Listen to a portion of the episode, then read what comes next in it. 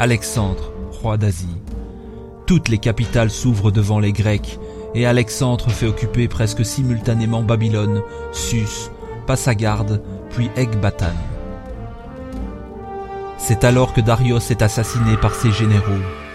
Alexandre lui fait de somptueuses funérailles et se proclame héritier de l'empire des Achéménides, la prestigieuse dynastie perse. À l'été de 330 avant Jésus-Christ, il se remet en marche. Son armée gagne cette fois les provinces orientales de l'empire perse déchu, la Sogdiane et la Bactriane, Ouzbékistan et Afghanistan actuels. Sur sa route, Alexandre fonde plusieurs villes. Toutes s'appellent Alexandrie. Le roi d'Asie franchit l'Hindoukouch, ces montagnes qui prolongent l'Himalaya au nord de l'Afghanistan. En 327, il entreprend la conquête de l'Inde. Le printemps de 326 le voit sur les rives de l'Indus. À l'été, il affronte le terrible roi Poros et son armée d'éléphants. Le voilà maître du Pendjab, mais il veut encore pousser jusqu'au Gange. Mais Bucéphale, le cheval favori, est mort, et les soldats d'Alexandre n'en peuvent plus. Après huit ans de guerre, ils n'ont plus qu'un désir, rentrer. Pour la première fois de sa vie, Alexandre doit céder à son armée épuisée. Il érige alors une colonne sur laquelle il fait graver Ici s'est arrêté Alexandre. Et il amorce son retour vers la Mésopotamie. Divisant son armée en trois, il charge un de ses lieutenants, Néarque, d'explorer une route maritime de l'embouchure de l'Indus au golfe Persique. Au printemps de 323, il est de retour à Babylone.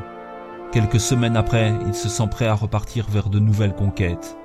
Mais au mois de juin, en plein banquet, il est pris d'une violente fièvre.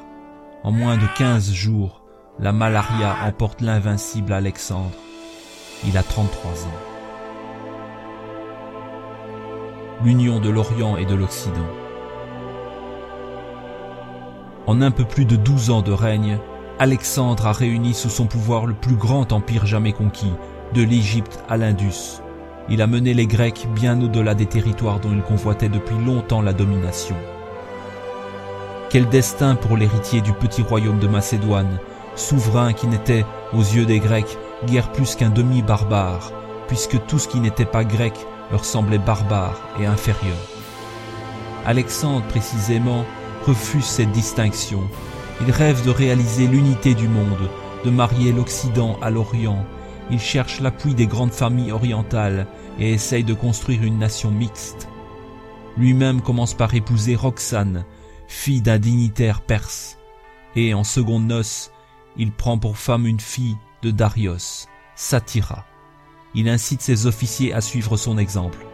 Ainsi, après la chute du grand roi, les Perses cessent d'être ses ennemis. Un grand nombre d'ailleurs se rallie à lui. Vainqueurs et vaincus deviennent tous des sujets d'Alexandre. Marier l'Occident et l'Orient, c'est aussi créer des foyers de langue et de culture grecque qui cimenteront son empire. Voilà pourquoi, partout où il passe, Alexandre fonde une cité qui porte son nom. Grâce au trésor dont il s'est emparé, il crée des ports, développe la monnaie, étend les systèmes de communication. Il a l'intelligence de maintenir en place les administrations existantes et de respecter les dieux et les temples des pays conquis. Simplement, au poste clé, il place des Macédoniens. Son armée qui reste son plus sûr soutien est à l'image de cet empire. Elle compte de plus en plus d'orientaux dans ses rangs, mais les généraux sont macédoniens ou grecs. À sa mort pourtant, l'empire vole en éclats. Les successeurs d'Alexandre abandonnent les ambitions de conquête de celui-ci pour se partager le pouvoir, les diadoques, fameux généraux du conquérant, se livrent une guerre acharnée. La mère d'Alexandre, sa femme Roxane, son fils sont assassinés. Un demi-siècle de lutte interne succède à la conquête. L'Empire en sortira divisé en trois royaumes. C'est le début d'une légende, celle du plus grand conquérant de l'Antiquité. L'après-Alexandre, et le rôle du conquérant. Que le plus fort gagne. C'est à peu de choses près ce qu'aurait répondu, avant de perdre l'usage de la parole, Alexandre à ses compagnons, lui demandant à qui il laissait son empire. Perdiccas, qui avait reçu quelques jours plus tôt des mains du conquérant malade l'anneau portant le sceau royal, prétendit être désigné comme l'unique successeur. Mais les autres compagnons ne l'entendirent pas ainsi. La Macédoine fut attribuée à Philippe d'Aridée, demi-frère faible d'esprit d'Alexandre, et au fils du conquérant auquel Roxane donna naissance quelques mois plus tard et qui fut baptisé Alexandre Aegos. Ils furent tous les deux proclamés rois conjoints. Cette succession se termina quelques années après par un bain de sang.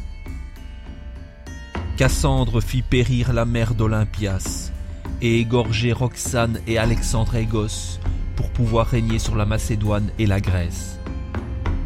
La trace fut donnée à Lysimaque, l'un des généraux proches d'Alexandre. La partie couvrant l'empire perse revint à Seleucos Nicator, autre général du conquérant.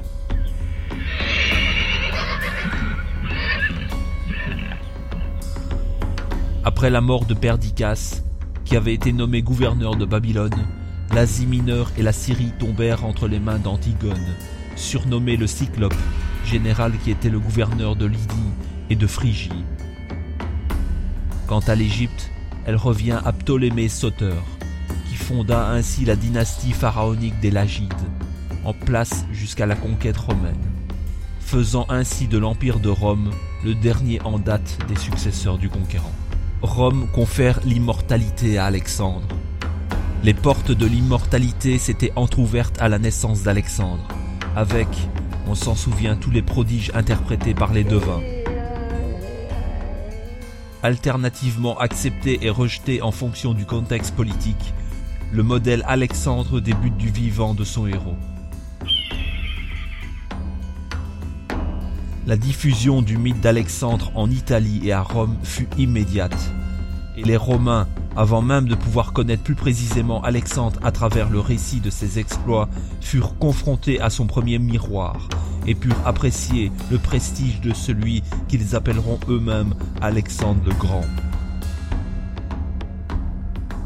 L'image d'Alexandre s'est donc très tôt entourée de quelque chose d'irréel, de mystérieux, et cette sensation d'admirer ou de craindre un homme à la fois éloigné par la distance, par la mort, et si proche par ses exploits, dont la renommée se faufila jusqu'à Rome, vers un peuple qui aspirait à une gloire comparable.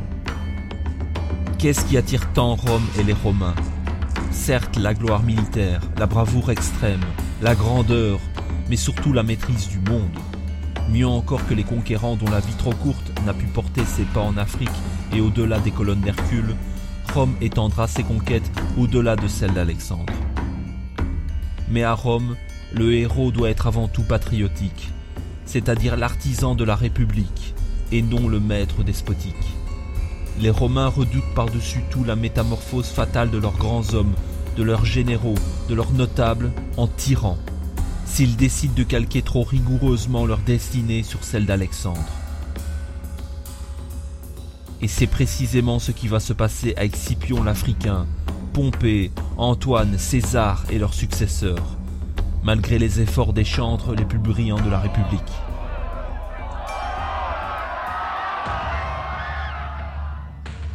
Arrive César, ce que craignaient les notables, ce que craint Cicéron se réalise. L'exemple alexandrin inspire le républicain ambitieux pour le conduire au trône.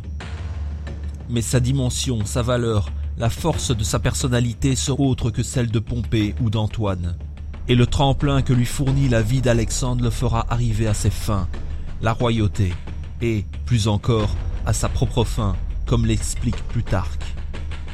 Ce qui fit éclater la haine contre César et décida de sa mort, ce fut sa passion pour la royauté. Les successeurs de César vont à leur tour puiser dans l'héritage alexandrin, tous différemment, en fonction de leur personnalité et de leurs besoins politiques.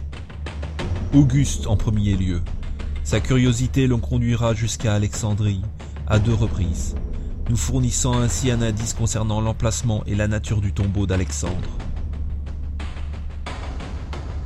Tite Live, qui, plus encore que Cicéron, s'attaque en toute mauvaise foi à détériorer l'image d'Alexandre, espérant ainsi exorciser Auguste.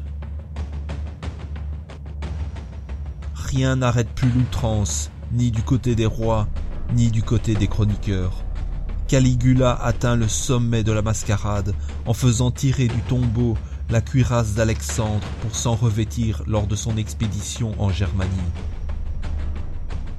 Néron crée une phalange d'Alexandre, vénère le Macédonien comme un dieu, ce qui donne à ses détracteurs, plus exaspérés par sa mégalomanie que par son admiration, une opportunité de critique à travers leur condamnation sans borne du conquérant. Avec Néron, on revient toutefois à une vénération plus qu'à une identification, et ses successeurs sauront replacer Alexandre sur son piédestal de héros surhumain civilisateur et roi universel. Dès lors, l'immortalité d'Alexandre retrouve les fondements plus acceptables et légitimes du héros invaincu nécessaire à la gloire de Rome. Avec le temps et l'acceptation progressive de ce nouveau monde au sein duquel la révolution du christianisme commence à produire ses effets, la légende s'installe, écartant délibérément la vérité historique pour les faits surnaturels nécessaires au Moyen Âge chrétien. Ainsi se transforme le mythe selon les conditions politiques et religieuses dans lesquelles sont plongés ceux qui l'utilisent. Sa diversité vient de cette captation opportune par des hommes d'époque et de cultures différentes. En Égypte, Alexandre est égyptien. En Inde, il est indien. En Afghanistan, il est afghan. Alexandre vit et disparaît au moment où précisément le mythe n'est plus la source de l'histoire, comme dans la Grèce antique. C'était l'héritage d'Alexandre le Grand, roi de Macédoine.